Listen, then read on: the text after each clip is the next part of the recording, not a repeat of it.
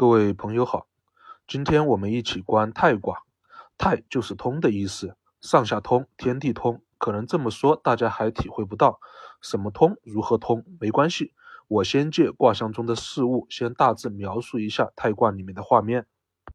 茅草，朋友们有没有见过？一种野草，若是自家农田里面长了茅草，得把地往下挖好深，将深埋地下的根挖掉。否则没几天，茅草又会一堆一堆的长起来。茅草一般长在哪里？当然长在无人治理的荒野之处。若是地盘有主，相信会有一万种方法将茅草给连根拔除。太卦中一堆一堆挖了又长的茅草，正遇乱世之时，那一堆一堆为治理的平民中的小人组成的山贼土匪一般打家劫舍。我们的六五近期就在自己的城邦周围发现了大量的小人集结起来，到处乱世。六五见一波灭一波，但是这些小人就像群起的茅草一般，割了又长，长了又割，割了又继续长，压根就消灭不完。于是六五开始大观这荒芜之地，将治理灭小人乱世的整体情况放在心里面综合起来一观，则发现灭不完的小人只是表面现象，最根本的原因则是当今现在的君王早就不理朝政了，也没有继续将土地进行分封给诸侯们，没有分封就不是自己的土地，诸侯们自然也不会去管，无主之地没人治理，那些像茅草一样灭不干净的小人才有了生存空间。原来这就是不通的根本原因所在。找到不通的原因了，接下来要怎么才能通呢？六五观了天下后，得到天命，要治理为王，将分封给盘活了，才不会出现这种小人乱世的不通的情况。怎么做呢？六五继续围绕着如何实现自立为王这事继续内求。通过大观发现，若是直接派兵强攻上六，上六的那一众诸侯势必会派兵来支援，不妥。接着六五观道，各路诸侯和上六虽然保持着服从关系，上六已经很久很久没有给他们继续封地分人了，这才有了小人群起、无人治理的乱世出现。所以各路诸侯和上六的服从关系也早就名存实亡了。观到这一点就好办了。六五对上六的各路诸侯表达善意，不戒备，并且有服于他们，满足于他们的真实所需，用德将这些诸侯全部搞定，接着再在自己的议程里面自封为王，然后开始为各路诸侯进行封地分人。至此两王对立，但是旧王早就名存实亡了。这下终于知道了，阳明先生《传习录》中有一节提过，孔圣人是很诟病周武王举兵讨伐商纣王的真实原因了。从灭小人开始，见一波灭一波，再到找到问题关键，再到自立为王，开始分封诸侯，天下盘活，重新打通。这个过程就是卦辞中的小往大来之意了。小往大来当然急了，亨可不是亨通，亨像炒菜做饭的烹饪一般，是将重物汇聚于心中，大观之意。九五在小往大来的过程中，大观天下得天命，继续大观天下用中来落实天命，这一系列在心中观的过程就是亨了。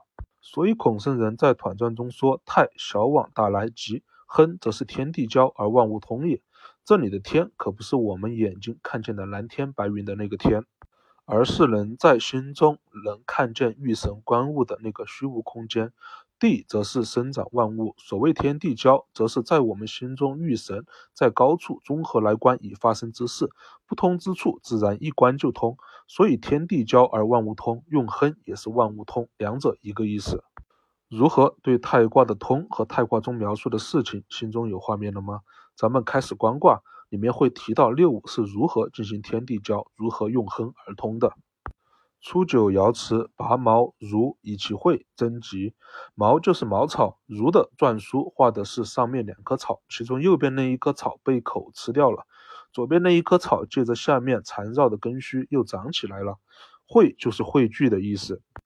拔毛如以及会，给我们心里面呈现的画面就是茅草被拔后，新的茅草又一堆一堆的长起来了。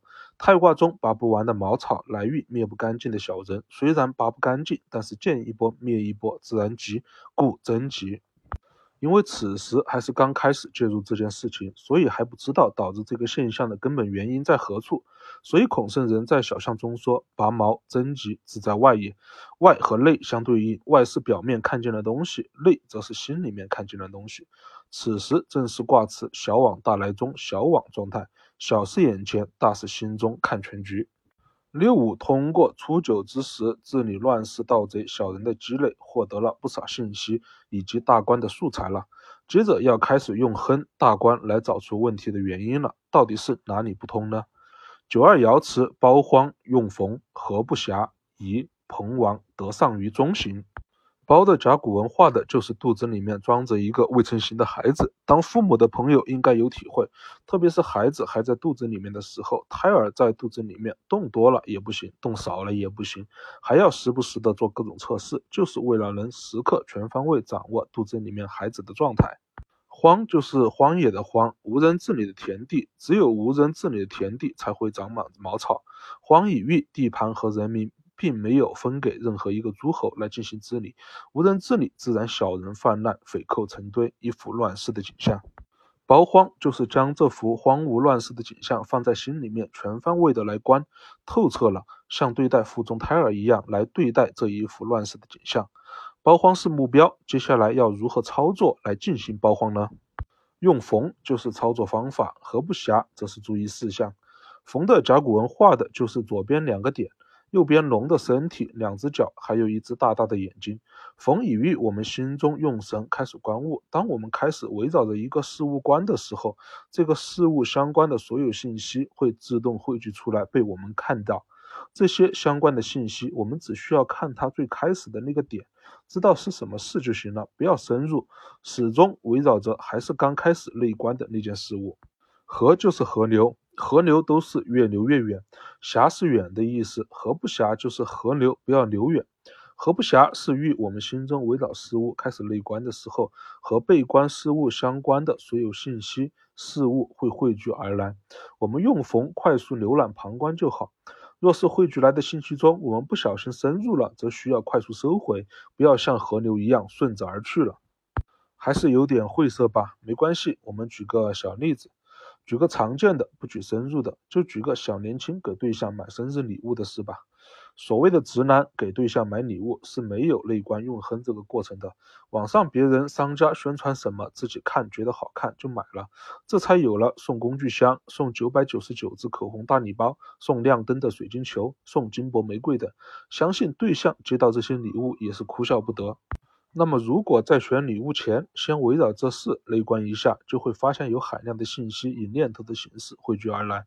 对象今年多少岁了？你们认识多久了？你们在哪里认识的？对象热爱美食，对象喜欢吃海鲜，对象在当地有多少朋友？对象喜欢热闹等等，这一系列的信息汇聚而来，我们只需要旁观浏览就行，这就是用逢。但若是在浏览的时候，比如浏览对象喜欢吃海鲜这个信息的时候，不小心深入了，喜欢什么海鲜？我也喜欢这个海鲜。接着我们上次吃海鲜是在哪里吃了？花了多少钱？味道怎么样？等等，延伸出去就是河了，像河流一样越流越远，我们要及时收回，就是河不暇了。接着我们来说宜彭王。若包荒是操作总纲领，用逢是操作方法，河不暇是注意事项。那么宜彭王则是得出结果。宜的经文画的是两只手从下往上拉出一个亮闪闪的东西，篆文怕我们看不清楚，直接把拉出来的那个亮闪闪的东西换成了前辈。宜以喻用逢快速浏览完所有信息后，突然灵光一闪，得到结果了。彭的甲骨文画的是一个一，下面两条线，两条线上都穿着三个点。彭以喻由。一衍生出相关的所有信息，在前面举例中，对象今年多少岁了？你们认识多久了？你们在哪里认识的？对象热爱美食，这一系列所有信息都是围绕着给对象买礼物这一事来的。这些信息全部都是朋。接着刚才举的例子，当我们大官给对象生日礼物后，突然灵光一闪，一个念头想起，可以去租一天小别墅，把对象的朋友们都邀请上，搞一个海鲜烧烤派对吧。接着，心里所有的信息消失，只剩下这一件事情，这就是疑彭王内求出结果了。如何包荒用冯何不暇疑彭王清楚了吗？这是圣人的一个完整心中大观事物的流程体会。六五在九二阶段大观后得到了结果，土地荒废，小人遍地作乱。原来是现在的君王已经很久没有治理天下，没有分封土地和人民给诸侯了，到处都是三不管地带。这里通了，得到了天命，就是要治理为王，重新将土地和人民给分封起来，将这个天下给盘活了。当然，自立为王这件事也需要谨慎内观，循着天道一步一步做，不能直接拿起武器冲到昏君楼下叫嚣，又和小人做派有啥区别呢？所以，德上于中行，所得的天命从上于内求，以中道而行。故孔圣人在小象中说：“包荒德上于中行，以光大也。包荒众物汇聚一起来观，就是大。得到的结果用中而行，则需要光。”我盘活天下，有福于诸侯之治，光明透亮，不带有一丝一毫私欲，大家都看得到。初九是小往，九三则是九二大观天下，得到天命的基础上继续大观，以终来继续执行天命。接着我们看看他到底观到了什么。九三爻辞：无贫不卑，无往不富，坚贞无咎，勿恤，其福于时有福。杯是水汇聚的意思，瓶是气瓶的意思，不太好理解吧？杯的水汇聚是运凝神重物汇聚而来，平的气平则是灵神观物时候要保证胸腔中的气无邪气，是正的。我们可以回忆一下，像我们伤心、难过、紧张、恐惧的时候，胸腔内会有很怪异的气的感觉，这些都是属于不平。气不平而观物，则说明此时心还不能做到正。若此时来观物，势必会受邪气影响，不能以中来行事。所以无平不悲。无往不复和九二爻辞中的用逢合不暇意思差不多，区别在于何不暇是感觉神要跑远跑偏了，偏离中心了，及时拉回来；而无往不复则是关的时候汇聚来的所有信息，发现可以继续深入的时候，再以这个点继续深入而观，进行推演，就是无往不复了。所以无往不复，咱们也可以说成是有往则复，无往不复。所以孔圣人在小象中说：“无往不复，天地纪也。”这里的天不是蓝天白云的天，而是我们心中那一片能御神观物的虚无空间；地则是生发万物。我们心中的天和已产生的地相交，能以俯视的浏览这些事物最初的状态，就是天地纪了。感觉不好消化吗？没关系，我们先看看六五是如何操作的。六五通过九二得到天命，要治理为王，将分封治理天下这事儿给盘活了。接着开始围绕着如何治理为王继续进行内观。首先，九五围绕治理为王这事关的时候，先汇聚过来的消息中有一个方向，觉得还不错，就是直接出兵去把上六昏君的城给打下来，觉得可行，故有往。于是接着推演，又将把昏君城给打下来这事作为中心继续观，故来复。结果关到昏君，虽然有诸侯保护，但是他好久没和诸侯们有紧密联系了，否则也不会出现不封地、不治理天下、小人群起作乱的场景。所以上六爻辞：臣附于黄，勿用师。黄就是无水的护城河，臣以御昏君。护城河则是保护君王的各路诸侯。今护城河无水，名存实亡，说明各路诸侯未必会去保护昏君。这种情况压根就不需要出师。所以孔圣人在小象中说：“臣父于黄，其命乱也。”由观昏君，以此继续观，观到名存实亡的保护关系，得出推论：其命乱也。嗯，这个方向可以往，然后又顺着各路诸侯和昏君的关系继续观，来印证自己的推论。六四爻辞：偏偏不复以其邻，不借以福。复在家人卦中，六四观过。富有备齐的意思。家人卦中六是女主的主要工作，就是对家里面的一切了如指掌，缺什么就补齐什么。只有大才能看得全面，才能备得齐。所以爻辞富家大吉。商周时期的分封制，天子给诸侯封地分人，你就是这片地上的君王，如何治理，完全诸侯们自己说了算。但是诸侯接受分封的同时，也要履行上贡和保护君王的义务，甚至打仗也要接受君王的统一调遣。当然，分封这事并不是一次性就能封完搞定的，要随着天下时局以及地方是否有三不管地带等等，即使封给就近的诸侯，缺什么我给你分封什么。这就是复以其邻之意。今六世尧辞偏偏不复以其邻，则说明昏君已经确实没管这事了。所以孔圣人小象中说偏偏不复，皆失时也。诸侯们和昏君的关系皆失时了。六四爻辞中偏偏不复以其邻，主要说的是诸侯们和上六昏君的关系。六四爻辞下半句不借以福，则是提出下一步计划。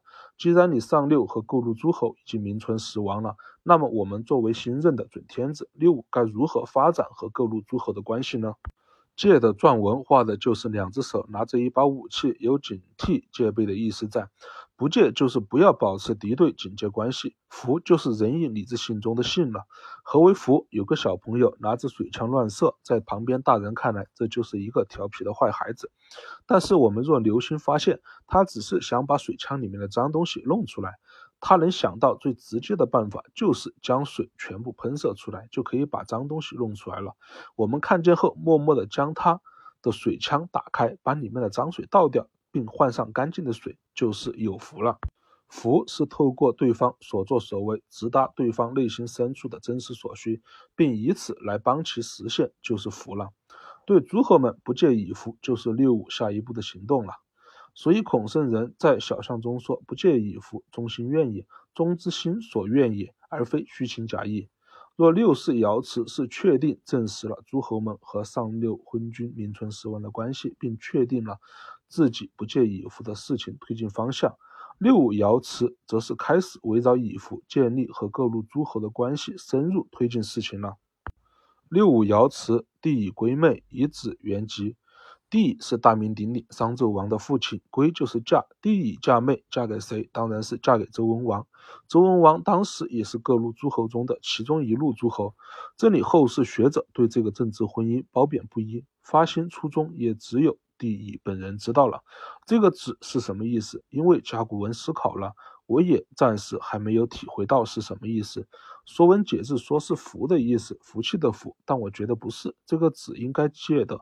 某一物来喻中道的，和《周易》其他卦一样，以万物来喻中道。不过不影响我们观卦，因为孔圣人在小象中说：“以子元吉，终以行愿也。”行什么愿？当然是行我们不借以福之愿了。心中内求观清楚了，没有不合适了，就可以行了，这就是中行。自此六五边大观天下，边按照观而所得推进事务。天下大部分诸侯皆受了六五有福的恩惠，时机到了。上六爻辞后半句，字意告命真令。告就是对天下公告，命就是天命。这句好体会，时机成熟后，在自己的议程里面，对外光明正大的告知自己所得天命，新的天子已经诞生。令就是有恨息的意思，真令就是对外宣告自己封王成为天子，这事做了后会有恨息之事。别人虽然昏君，但是一山不容二虎，对方势必会召集诸侯前来进行讨伐，所以真令。那该怎么办呢？九三爻辞的后半句：坚贞无咎，勿恤，其福于时有福。坚就是艰难的坚，坚贞就是顶住压力，艰难推进，恣意封王这事，则能无咎。恤就是心忧的意思，勿恤就是不要心忧。为什么呢？因为其福于时。食就是食物吃食的那个食，和顺卦中六三是救得的食一个意思。我们通过了前面的不借以福，再到总以行愿，我们先有福于诸侯们，诸侯们早就食了我们的德，自然当我们坚贞封王之时，会因为食了我们的恩惠而有福于我们，故其福于时有福。至此，天下大部分的诸侯皆因使我们之德而有福于我们。上六昏君那边也不是说来打就敢来打的。好了，太卦观完了，有不通到通，也就是天地交而亨的事。我们下一卦见。